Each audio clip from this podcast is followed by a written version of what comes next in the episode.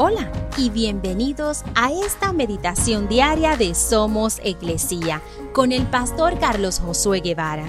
Mi nombre es Magali Méndez y queremos darte las gracias por permitirnos traer esta palabra de bendición a tu vida el día de hoy. Filipenses 4, 12 al 13 dice, Sé vivir con casi nada o con todo lo necesario He aprendido el secreto de vivir en cualquier situación, sea con el estómago lleno o vacío, con mucho o con poco, pues todo lo puedo hacer por medio de Cristo, quien me da las fuerzas. Inés Mejía, una botánica muy reconocida, nacida en 1870, vivió toda una vida llena de altibajos.